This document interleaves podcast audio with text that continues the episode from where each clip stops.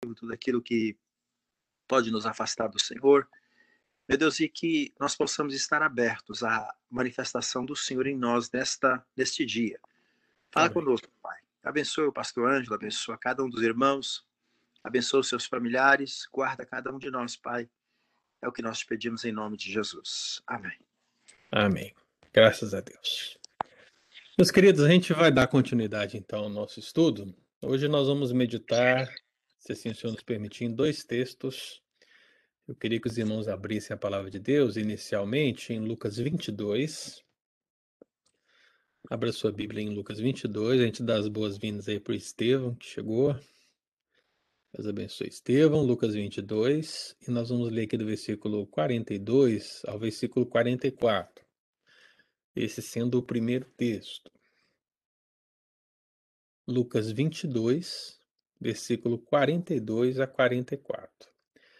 A gente não teve aula no domingo passado, eu fui chamado de última hora para trabalhar, mas a gente está naquela série de meditações falando sobre o ministério dos anjos eleitos, e depois de falar sobre o que a Bíblia engloba dentro do adorar a Deus audivelmente como parte desse ministério, e de ministrar aos cristãos diversificadamente como parte desse ministério, nós estamos meditando sobre o servir como mensageiros propositadamente.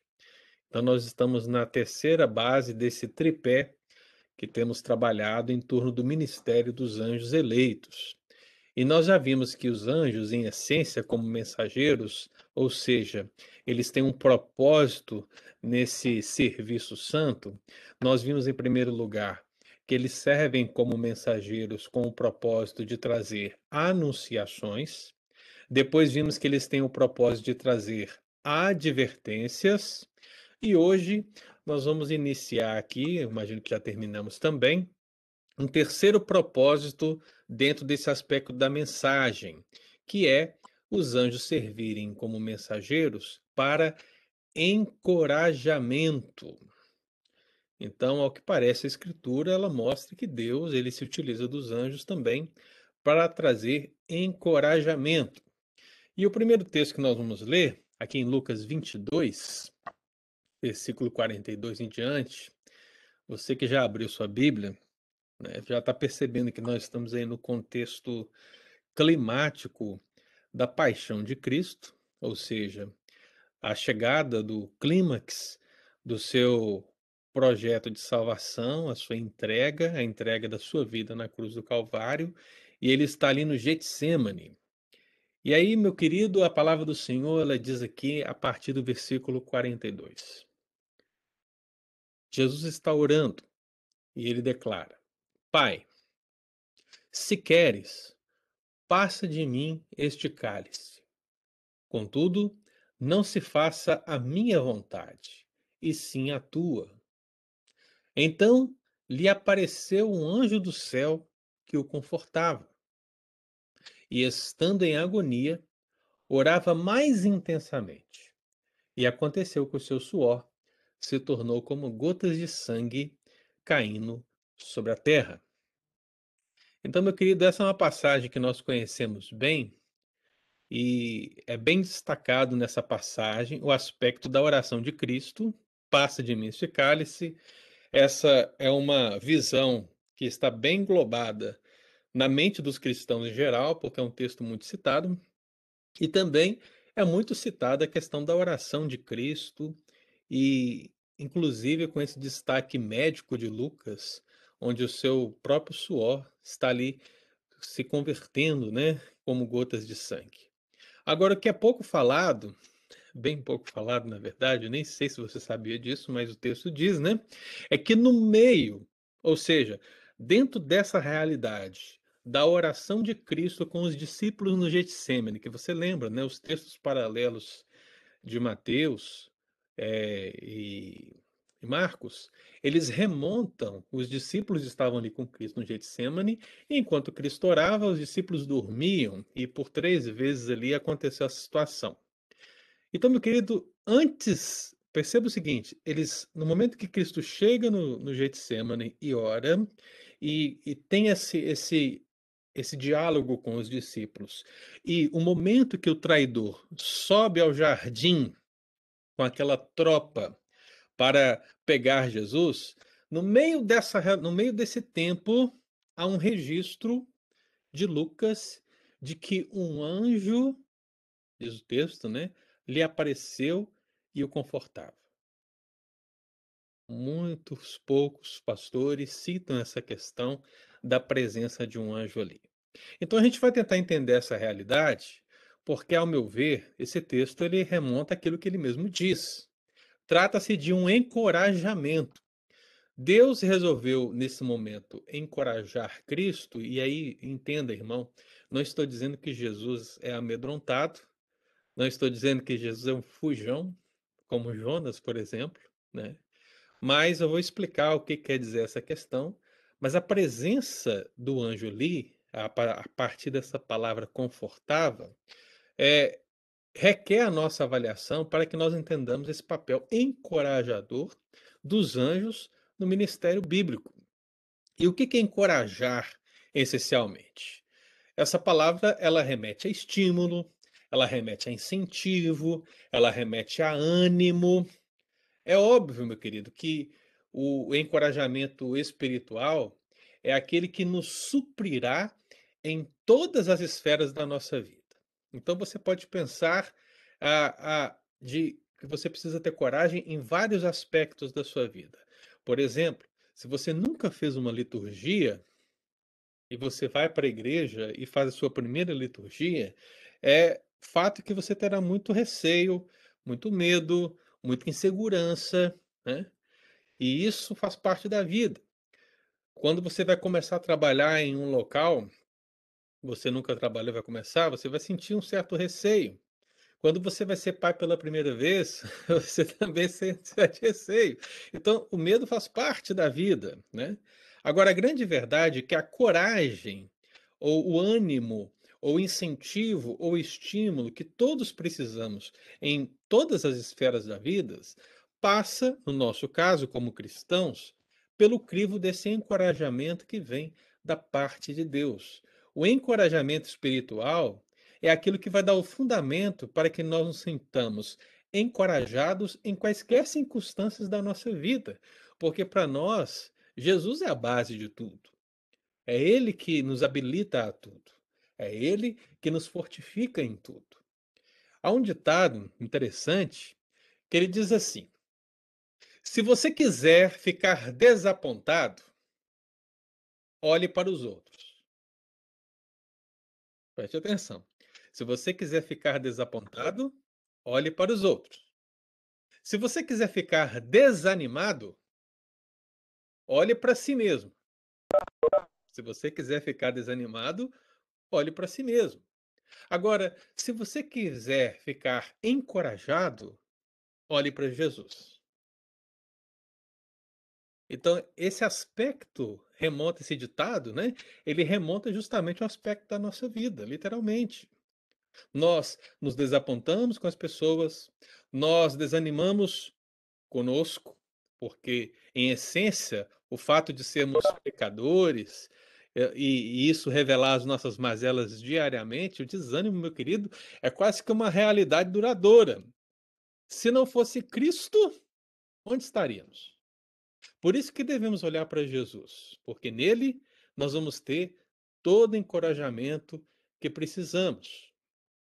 Então, entendendo os irmãos que chegaram aí agora, né? Estou vendo aí a Ana Flávia, a Nilma, Durval, né? Deus abençoe vocês, viu? Sejam bem-vindos. A Isilda, a Lu. Quer dizer que a outra classe terminou, né? Muito bom. Sejam bem-vindos. Nós estamos falando do ministério dos anjos eleitos enquanto encorajadores. E pensando nesse texto de Lucas 22, versículo 42 a 44, nós percebemos o quê? a angústia da aproximação do sacrifício do Cordeiro de Deus. E o que essa passagem está revelando para nós?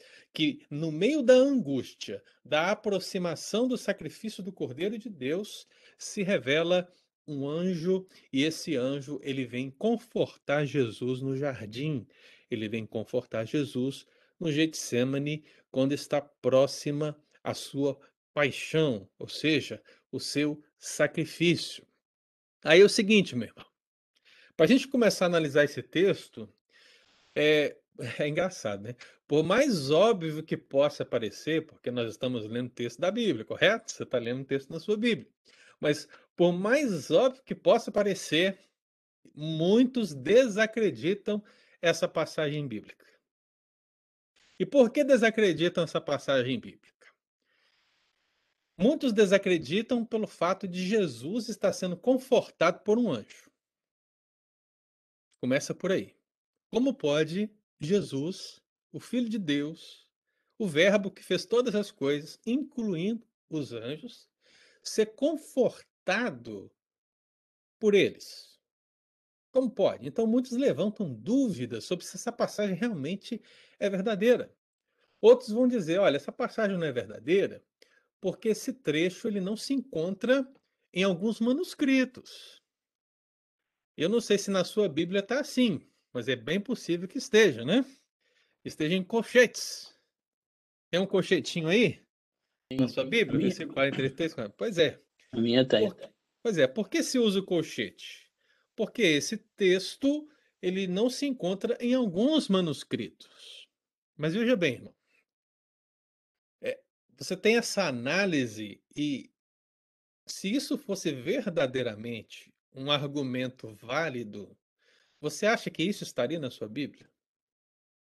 Para começar, você não precisa ser técnico é, em termos de bibliologia, mas a questão é muito simples. O fato de não estar em alguns manuscritos não quer dizer que o episódio não seja verdadeiro. Ele não está em alguns, mas ele está em outros.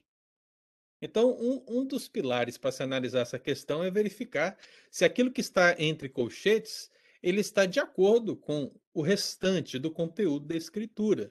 E nada desabona essa passagem em questão. O fato de Jesus ser confortado por um anjo é, também não é problemático, ao meu ver. O que é problemático, ao meu ver, é algumas pessoas dizerem que o anjo estava lá apenas para confortar o lado humano de Cristo. Isso também para mim é uma, uma, uma esquisitice. Eu não acho que o anjo estava ali apenas para confortar o lado humano de Cristo, porque as duas naturezas de Cristo, a divina e a humana, constituem o ser Jesus. Não há como separar essa questão, meu irmão. Não há como é, você, por exemplo, a Dulce é a Dulce, o Eli é o Eli. Não existe o Eli corpo e, e o Eli alma. Não existe a Dulce corpo, a Dulce alma. O que forma cada um de nós é justamente a parte física e a parte imaterial. Quando isso é rompido, nós já não somos mais, porque isso se chama morte. Já não existimos mais. Portanto, meu querido, nós agora nos tornamos certamente incompletos, porque o espírito volta para Deus e o corpo vai para a terra. Mas veja como nós somos incompletos. No último dia, o Senhor vai retornar nossa alma a um corpo, agora glorificado, para que estejamos novamente completados e completados de uma maneira que não possamos pecar novamente.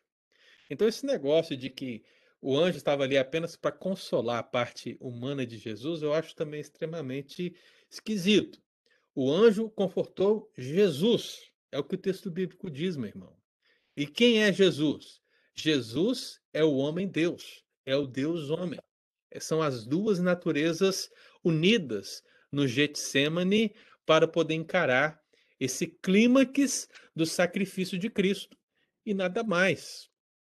Então, é interessante a gente observar isso, porque geralmente as críticas elas estão alicerçadas nessas duas linhas. Ou acham que Jesus não é tão divino, ou acham que Jesus é por demais humano. então, é um ou outro. Não, são as duas coisas. Ele é Deus e ele é homem. Agora, o que é essencial para que a gente possa entender essa realidade, irmão, é que, ao contrário de que muitas pessoas imaginam, Jesus ele estava sentindo o peso a sua angústia, e a palavra que é usada no texto bíblico, aí no versículo 44, é agonia. Né?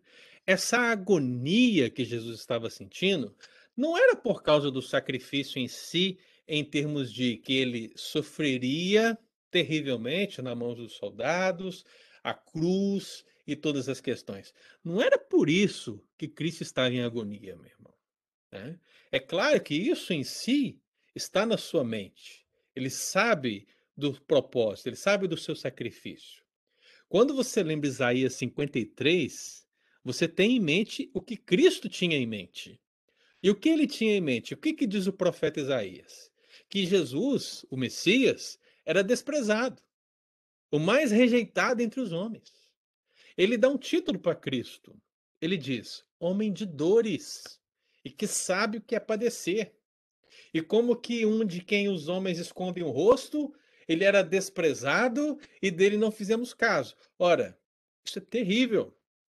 Cristo tem em si todo esse sentimento nesse momento e nos momentos por vir, que virão na descrição dos evangelistas na crucificação. Agora, no meu entendimento, irmão, a grande agonia de Cristo era a agonia pelo afastamento do Pai. O que acontece aqui é que Cristo sabe muito bem as consequências do seu sacrifício. E qual é as consequências do seu sacrifício? As consequências do seu sacrifício é, são Deus meu, Deus meu, por que me desamparaste? Cristo estaria imputando nele todos os pecados dos homens. Isso é terrível? É terrível. Mas mais do que isso, representaria essa aparente separação dele com o Pai, porque ele se torna maldito, ele se faz pecado por nós. Ele vai para a cruz no nosso lugar, o justo pelo injusto. Se houvesse, texto não diz, viu, meu irmão, mas se houvesse alguma tentação de, do diabo a ser descrita nessa passagem, não seria algo no, no sentido de Jesus, é, nós vamos te matar, nós vamos te colocar na cruz.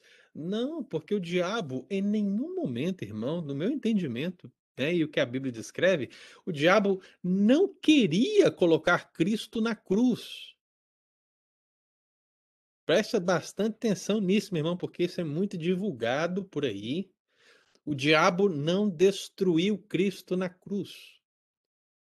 Pelo contrário, o que o diabo queria era o afastamento de Cristo da cruz.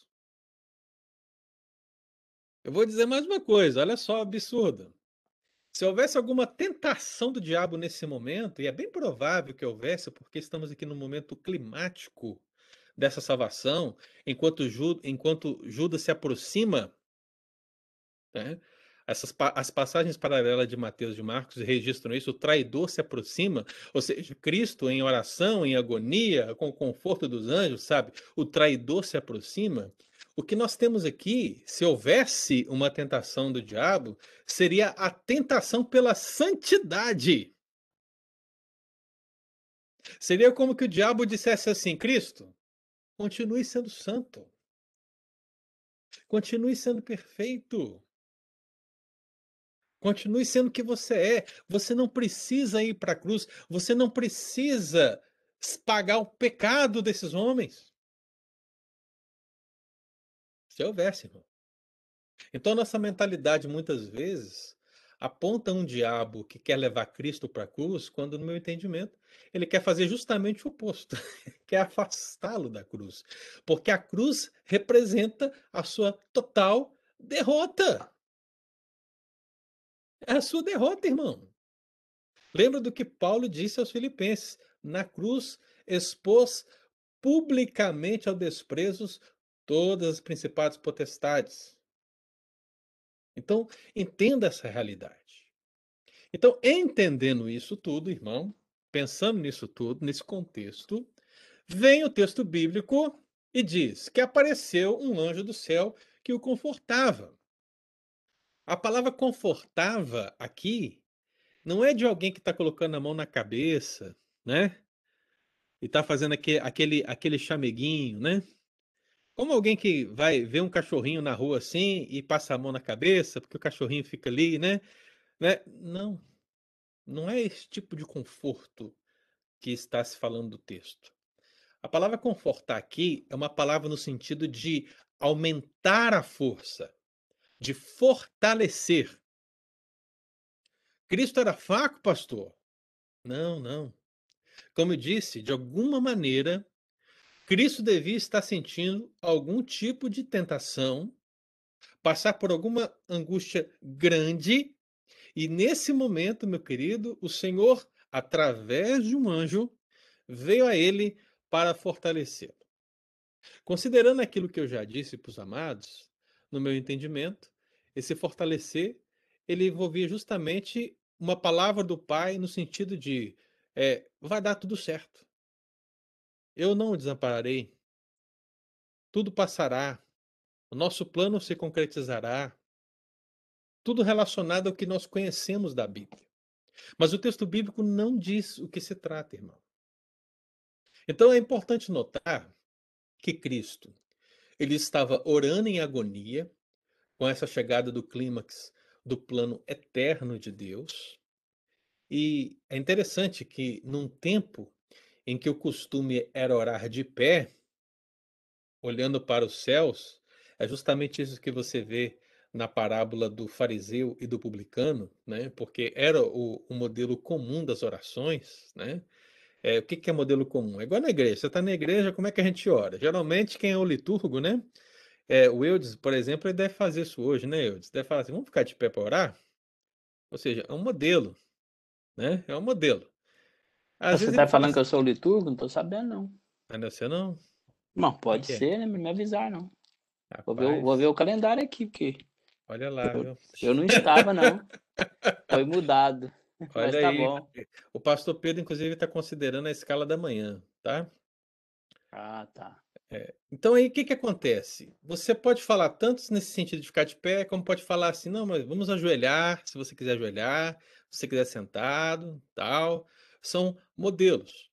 Então, naquele tempo também, o modelo que era mais utilizado era o de orar em pé, olhando para os céus. Só que Cristo, meu irmão, você percebe que ele vai nesse, nessa contramão, porque o texto bíblico diz que ele prostrou, ele ficou de joelhos. É, literalmente, ele caiu com o rosto em terra. E isso é uma expressão de muita humilhação. Você se ajoelha na igreja, né? E você não se ajoelha dessa forma. A gente às vezes a gente se ajoelha e fica com as costas eretas, né? Às vezes a gente abaixa só a cabeça, mas o, o, o aspecto judaico dessa oração é diferente. Colocar a cabeça, o rosto em terra. Então imagine você se ajoelhando, ok? E você abaixando a sua fronte, colocando a sua testa lá na ponta do joelho, lá na terra. É isso. É humilhação plena. Né? Então Cristo estava nessa posição ele estava orando. O filho do Altíssimo se prostrou com o rosto em terra. Você consegue entender isso, meu irmão? O filho do Altíssimo prostrou-se com o rosto em terra. É aqui, meu querido, que a gente lembra todo esse sacrifício do Senhor. E aí, o seu pedido, passa de mim esse cálice, né? É, eu não vejo que Cristo queria ser poupado pelo Pai. É óbvio que não, ele veio para não ser poupado, ele veio para ser o sacrifício. Cristo não queria ser poupado pelo Pai quando ele diz essas palavras. Mas é claro, ele sentia o peso de cumprir a vontade do Pai. Era um peso enorme. Por isso que nenhum homem poderia pagar, poderia sofrer em si Somente Deus poderia realmente suportar tamanho peso. Por isso, a resposta à oração de Cristo não foi a remoção do cálice, mas foi o fortalecimento necessário para suportá-lo. Então veja que Cristo ora E a resposta que vem não é a remoção do cálice, mas foi o consolar, foi o fortalecer de Cristo. E é interessante que é o que acontece nas nossas vidas muitas vezes. Você ora, você clama a Deus por algo, e às vezes Deus não nos dá aquilo que nós pedimos, mas em resposta à nossa oração, Ele nos fortalece, Ele nos conforta, para que nós tenhamos a força necessária para encarar a realidade a qual nós estamos inseridos. Então, meu querido, a gente não sabe essencialmente o que foi que o anjo fez em termos de conforto. Mas é certo que um anjo, ele suplementou os recursos humanos de Jesus e a partir dali, não sei se você já percebeu isso, mas a partir dali nenhum vestígio de angústia foi visto em Jesus. Você já percebeu isso? Você vê Jesus no Getsemane angustiado. A agonia, o sangue, o traidor se aproxima. Meu querido, ele ora. Vem o anjo e o conforta. E depois o que, que você tem? Você tem sofrimento sobre sofrimento. Você tem aquelas expressões de Isaías chegando ao seu clímax. Homem de dores, que sabe aparecer. Bateram neles, bofetearam nele, cuspiram nele, manearam a cabeça sobre ele, blasfemaram dele, crucificaram ele.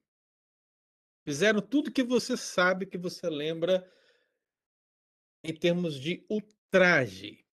E você não vê absolutamente nenhum vestígio de agonia, de arrependimento, de fraqueza ou qualquer coisa similar em Cristo Jesus, porque ele estava plenamente fortalecido pelo Senhor. E é isso que a oração faz conosco, irmão. Né? O que a oração fez por Cristo é o que a oração faz por nós. O que o conforto de Deus fez por Cristo é o que o conforto de Deus faz por nós. No caso de Cristo, naquele dia, por meio de um anjo. E no nosso caso, também Deus pode se utilizar de diversas maneiras, mas a principal delas é a Escritura. É a fonte de consolo que ele nos deixou para nos poder guiar em todas as coisas. E é nesse sentido que eu acho interessante uma frase do Reverendo Hernandes, dentro desse escopo, né, que aponta bem uma realidade da Escritura. Porque Cristo está num jardim. E é interessante que ele é o segundo Adão que está num jardim. O primeiro Adão também estava no jardim. Você já reparou isso?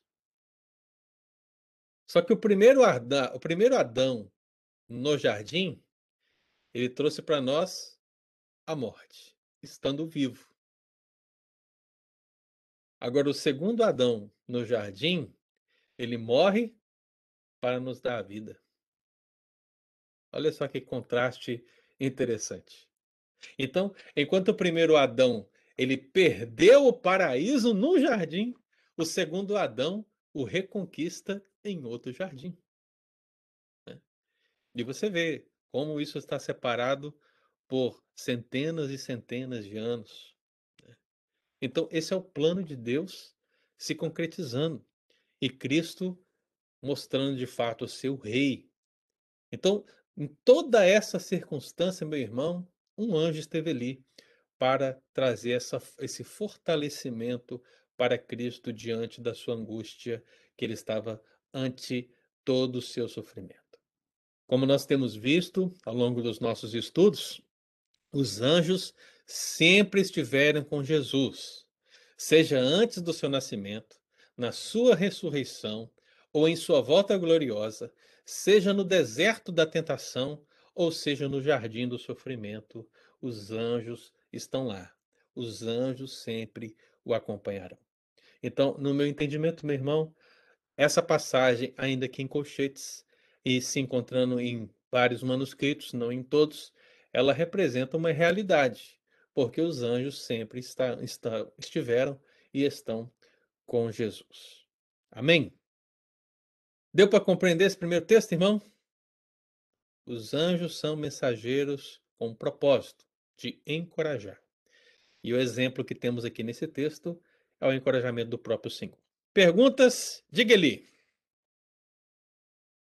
Ah, pastor, é, você falando que esse, esse versículo aí não tem no, em alguns textos antigos, ele é mais mencionado é no Sináticos, é, que não tem no Sináticos, que é o texto usado pela NIV, que é o que chamado de é, chamado de Bíblia corrompida, entendeu? Hum.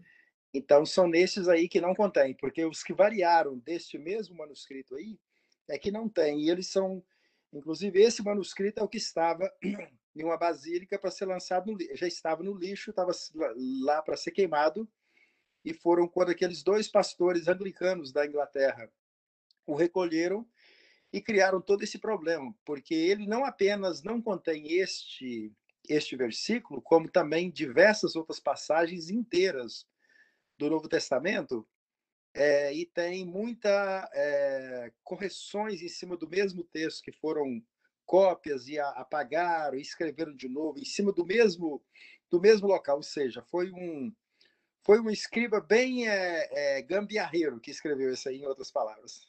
Sim. Aí, aí você vê que a NVI aparece de novo no contexto, né? Exato. Mas esses estudos sobre bibliologia, né, eles são realmente assim bem complexos, né, sobre os textos majoritários e, enfim, sobre todos os textos que são possíveis. Mas eu eu procuro sempre confiar na, na providência de Deus nesse sentido, né? E como é uma passagem que não afeta o sentido do todo, né? A gente tem mais tranquilidade quanto a isso, né? Mais difícil é pensar naquele anjo que agitava as águas, né? Esse é um pouco mais difícil. Esse aqui eu acho que está tranquilo. Mais alguém quer fazer um comentário, uma pergunta? Um, uma ajuda, uma colaboração? Então, ótimo. Então vamos avançar para o segundo texto, irmão. Qual que é o segundo texto? Vamos abrir Atos, capítulo 27. Atos, capítulo 27.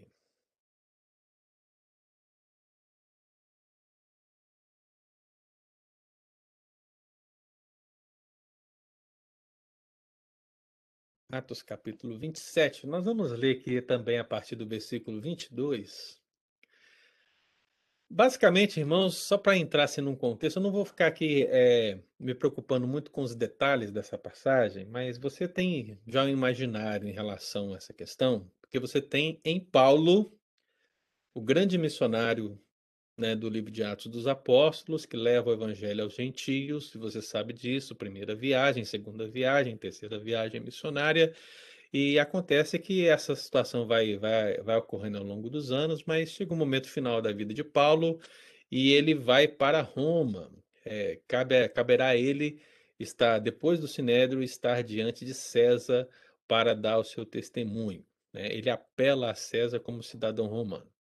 E nesse contexto, meu irmão, como não tinha avião naquela época, eles vão de navio e acontece alguns problemas na viagem. É, o apóstolo Paulo ele era um homem extremamente experiente em termos de viagens navais, né? Alguns estudiosos chegam a dizer que ele tinha 5.500 horas de, de viagens navais. É um tempo bom, né? Principalmente porque hoje eles calculam a, a experiência dos pilotos de avião em, em horas de voo, né?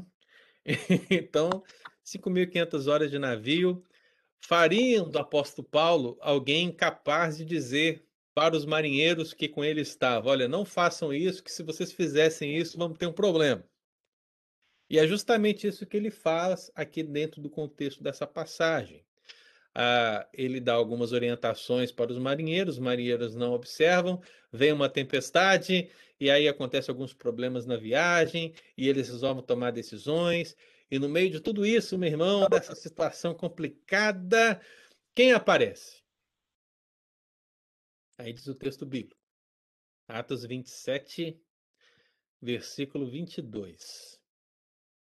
Então diz o texto: é, Mas já agora vos aconselho bom ânimo, porque nenhuma vida se perderá de entre vós, mas somente o navio. Então, haverá um naufrágio.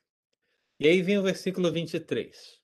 Porque esta mesma noite, um anjo de Deus, de quem eu sou e a quem sirvo, ou seja, o apóstolo Paulo, ele pertence a esse Deus, ele serve a esse Deus que enviou o seu anjo, esteve comigo, dizendo: Paulo, não temas, é preciso que compareças perante César. E eis que Deus, por sua graça, te deu todos quantos navegam contigo.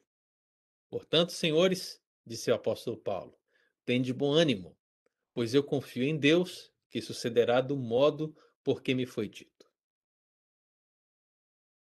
Então, meu irmão, perceba o seguinte: no meio dessa situação complicada, diante de uma tempestade marítima e todos os medos e perdas que poderiam sobrevir, Paulo recebeu o encorajamento divino mais uma vez, só que agora através de um anjo. Existe uma outra passagem que está linkada com essa. Se você puder voltar no capítulo 23 de Atos, veja o versículo 11 do capítulo 23. Porque tudo começa lá atrás. Eu estou tentando resumir aqui para que a gente tenha o conceito geral. Mas lá no capítulo 23, Paulo ele está começando essa questão toda que eu mencionei ele está ali diante do Sinédrio, e no versículo 11, o que é o pós, né? O pós-Sinédrio, depois do Sinédrio, o que que diz na noite seguinte? Versículo 11. Na noite seguinte, o Senhor, veja, irmão, o Senhor, pondo-se ao lado dele, de Paulo, disse: Coragem, Pois do modo porque deste testemunho a respeito em Jerusalém, diante do Sinédrio, assim importa que também o faças em Roma. Então perceba o seguinte, meu irmão. O que, que nós temos aqui? Vamos linkar as duas passagens. Você tem uma ligada à outra, porque aqui existe o propósito pela qual o Senhor está dizendo: olha, você vai dar testemunho aqui diante do Sinédrio em Jerusalém, mas você também vai dar testemunho em Roma perante César. Então as duas coisas vão acontecer, é uma profecia. Agora, não é um anjo. É o próprio Cristo, irmão. O que o texto está dizendo, o Senhor pôs-se ao lado dele. Então Jesus ele não apenas aparece a Paulo na, na viagem a Damasco, lá em Atos 9, quando ele é transformado pelo Senhor, mas ele também aparece aqui em Atos 23. E o Senhor Deus aparece para encorajá-lo. Porque ele diz: coragem. A mensagem de Deus para o seu povo, um povo pecador, um povo carente, um povo de pequena fé, é essa: coragem, porque vocês precisam ser minhas testemunhas. Então, pegando Atos 1:8, né? Tanto em Jerusalém, na Judéia, como Samaria e até os confins da terra. O que está acontecendo com o apóstolo Paulo é essencialmente o que acontece com todos nós. Então, a palavra para o apóstolo Paulo não é diferente da palavra que o Senhor dá a nós. Coragem. Então, veja que Deus encoraja Paulo aqui em Atos 23. Agora, quando você chega em Atos 27, é o mesmo Deus encorajando, contudo, mediante um anjo.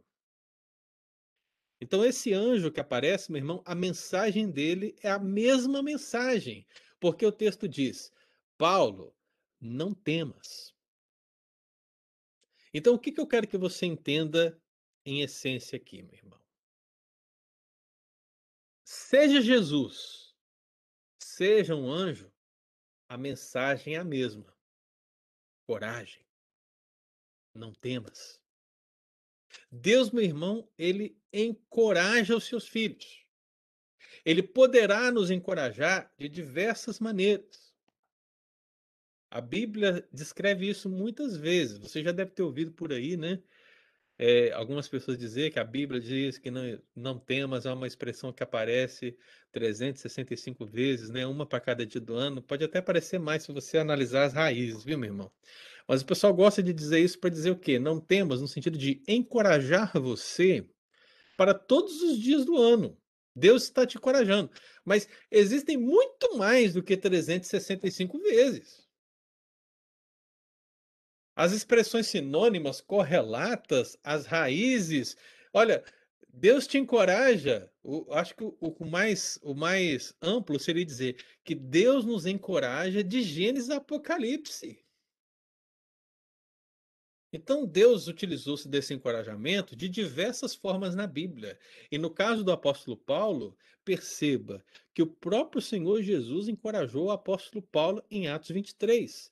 Mas em Atos 27, ele encorajou através de um anjo. Então, meu irmão, não importam os meios. Deus encoraja seu povo nos desafios impostos pela missão de pregar o evangelho da salvação. Deus encoraja. Então Deus utilizou aqui de um anjo. E nesse sentido, meu irmão, entenda isso. Coragem não é ausência de medo. Veja bem, vamos entender isso. Coragem não é ausência de medo. O medo é inerente ao ser humano. Aninha. Que, que, tem uma aranha aí na parede da sua casa? Ela ficou com medo, viu? Opa, que é do capítulo 27? Só um minutinho, Dulce. Então, perceba o seguinte, veja, Aninha, qual que foi a sua reação, né? É o medo. O medo faz parte, é inerente a nós, né? Então, coragem não é ausência de medo, mas o que, que é a coragem? A coragem é a capacidade de dominar o medo. Não há um ser humano que, que, que não sinta medo, irmão. Mas a, o diferencial é a capacidade de dominar sobre ele, de não permitir que ele te atrapalhe no exercício da sua função, da sua missão, daquilo que você precisa fazer. O que, que você falou, Dulce?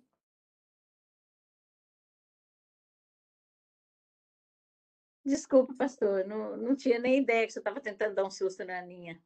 Ah, não. Não, é, eu falei, qual versículo que é que fala do encorajamento no versículo 20, no capítulo 27 de Atos? Capítulo 27, quando diz aqui, versículo 24, dizendo, Paulo, não temas. Ah, versículo 24. É. Ah, tá bom. É o anjo dizendo para Paulo diretamente, né? Tá. Então você, você perceba isso esse encorajamento. Então, entenda, irmão. Medo, você sempre vai ter medo. A Bíblia, a Bíblia diz, né, pastor? Não tem, não, não tem mais. E aí as pessoas querem excluir o medo da sua vida. Impossível. Possível.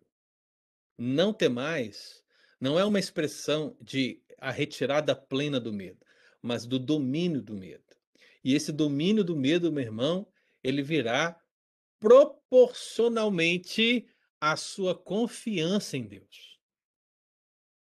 Quanto mais você confia em Deus, menos o medo te dominará. Em essência, é o que a Bíblia nos ensina. Então perceba, confiar em Deus é a raiz, é a chave. Na verdade, confiar em Deus é a essência da sabedoria. Abra sua Bíblia, por exemplo, lá em Provérbios 3. Vamos lembrar, né? Porque é um capítulo chave em termos de sabedoria, na é verdade. E lá em Provérbios 3, a sabedoria é personificada. Né? A sabedoria ali é como a, perso a personificação do próprio Deus, do próprio Cristo. Em Provérbios 3, versículos 5 e 6, o que, que o texto bíblico diz?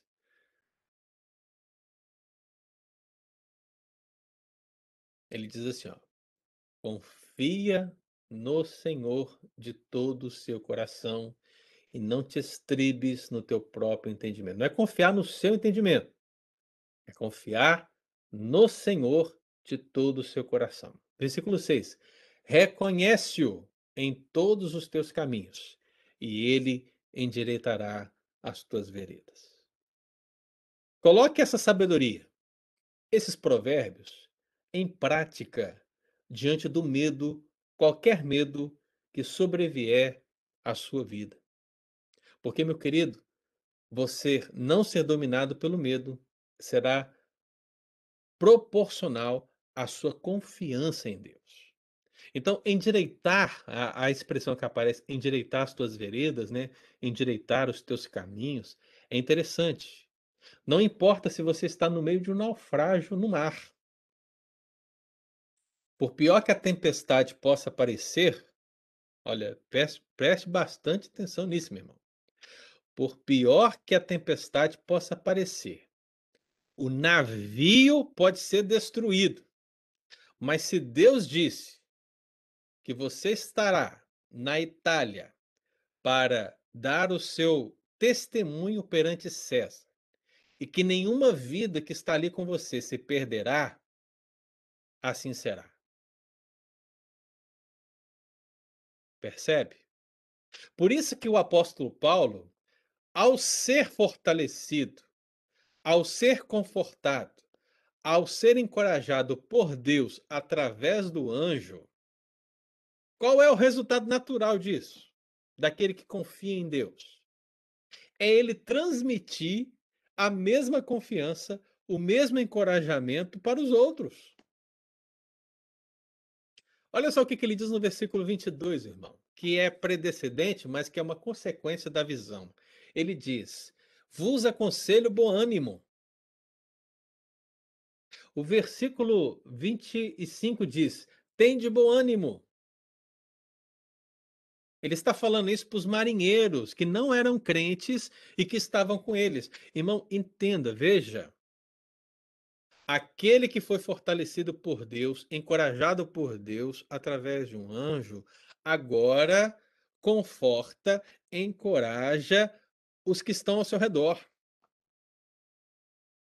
Ele diz mais aí no versículo 25: eu confio em Deus que sucederá do modo por que me foi dito. Ou seja, o medo se esvai à medida que a confiança se fortifica. Isso, meu irmão, no, no discurso é maravilhoso, é lindo, tá? As palavras aqui, olha, maravilhoso. Você coloca aí, ó, num quadro, é benção. Mas colocar em prática isso é demasiadamente difícil. Quando você passa por uma enfermidade séria, né, e alguém diz confia em Deus, é difícil. Quando um filho que você ensinou nos caminhos do Senhor se desvia para sendas tortuosas, e alguém diz confia em Deus, é difícil. Quando você é decepcionado com pessoas que estão tão próximas de você, que você ajudou de tantas e formas maneiras, e aí vem alguém e diz: Olha, confia em Deus, é difícil, não é fácil. Mas, meu querido, ninguém está dizendo que seria fácil. O que estamos dizendo aqui é que é a vontade de Deus. Então, nós precisamos compreender que Deus, ele conforta o apóstolo Paulo tanto diretamente como utilizando de um anjo e muitas vezes utilizando dos próprios da própria igreja. Você acha que só foi um anjo que foi lá e confortou, que encorajou? Não. Deus também usou a igreja, porque em diversos momentos o apóstolo Paulo, ele cita a igreja como um ânimo para sua vida.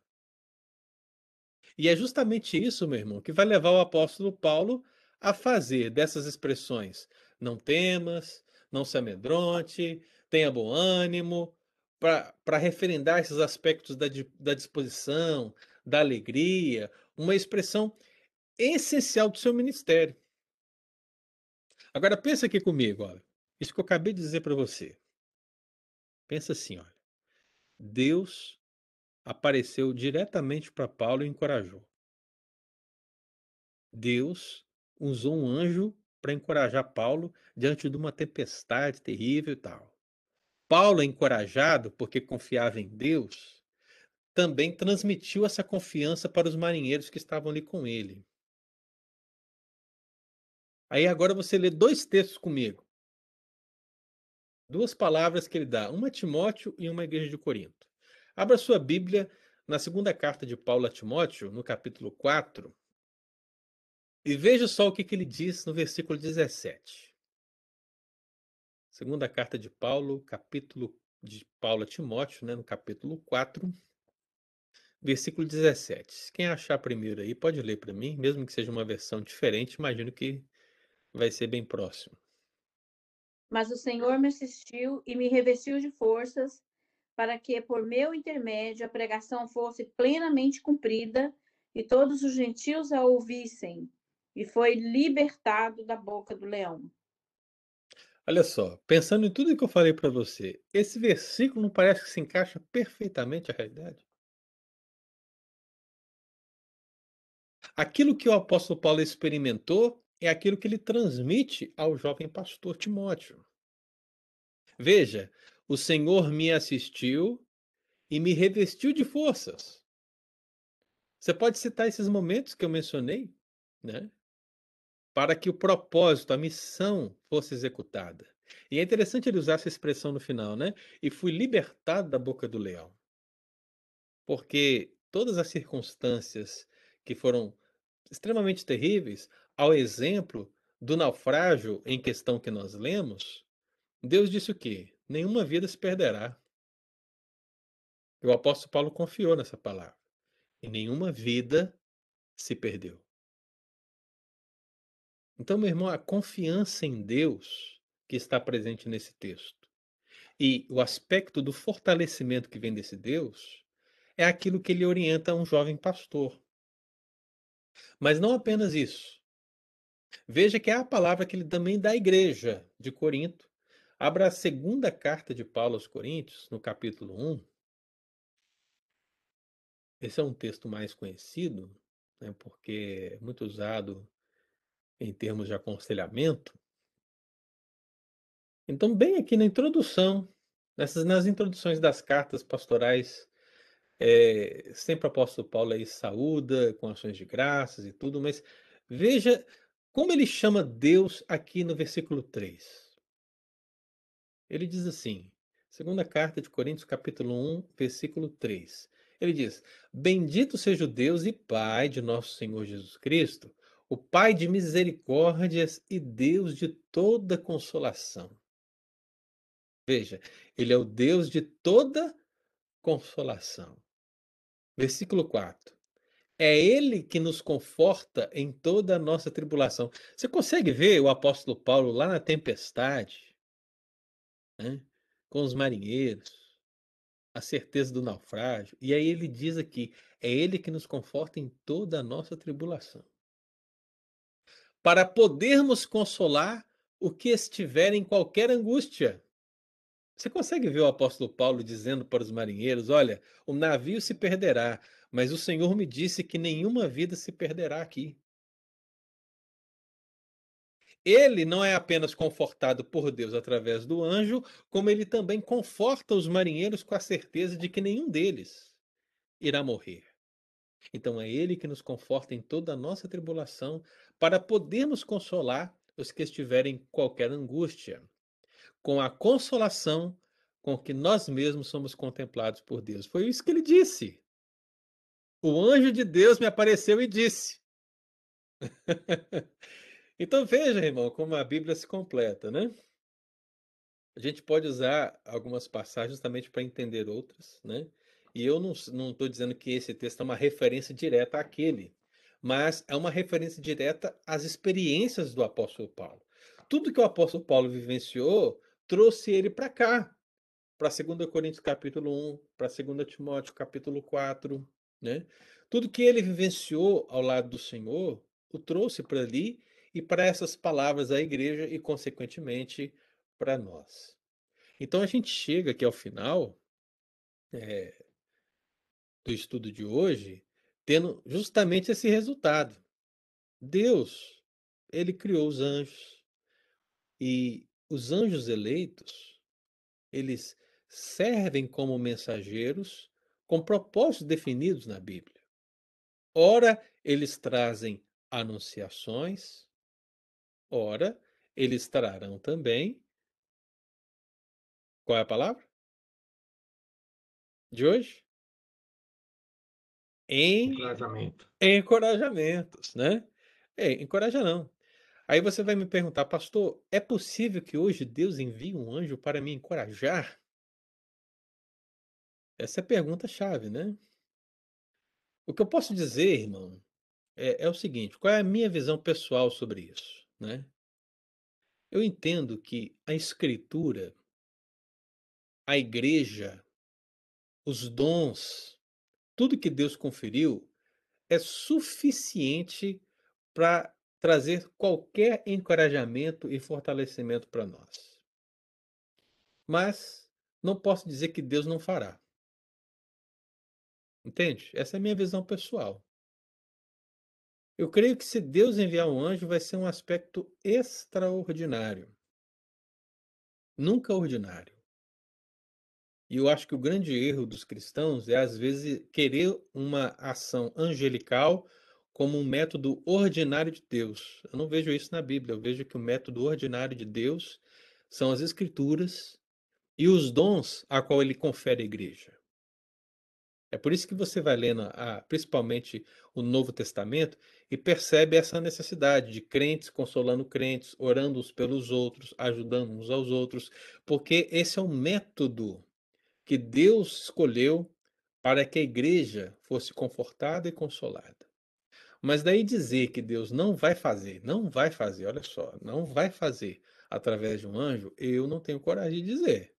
Se alguém tem coragem, fica à vontade eu não tenho coragem de dizer, porque eu creio em um Deus soberano e que em uma situação específica, extraordinária, ele tem total liberdade, capacidade, poder, autoridade para poder fazer como ele quer. Eu só não acho que nós devemos buscar isso como um fator determinante para a nossa vida espiritual. Busque o conforto, busque o encorajamento, busque o fortalecimento de Deus e deixe Deus fazer da maneira que ele quiser, meu irmão. Porque com certeza será a melhor para nós. Amém? Por enquanto, acho que o único anjo que você vai ver é esse que vos fala, né? Porque... Nada, pastor. Eu estou aqui do lado do Espírito. Eu, hein, sou anjo também, ó. Estou aqui encorajando, consolando. Ah, sim, eu, tô, eu, tô, eu tô me referindo ao meu nome, tá? tá Estevão não significa não... mensageiro, por enquanto, né? Mas em outros sentidos, com certeza ele é, Deus, né? Com certeza ele é. Então, meu é, irmão, guarde isso no seu coração, ok? Guarde, que eu tenho certeza que, pelo menos nesse sentido, eu creio que você tem uma posição moderada sobre essa ação angelical a partir do que a Bíblia descreve. Eu escolhi esses dois textos para nós falarmos dessa realidade, mas há outros, mas se nós formos falar de todos eles, a gente vai ficar aqui a vida inteira, né? Então, eu escolhi dois para que você pudesse perceber esse ministério a partir de uma mensagem com o propósito de encorajar, que está descrito na Bíblia. Pergunta, irmão? Colaboração ou encorajamento diante dessa palavra? Alguém quer falar?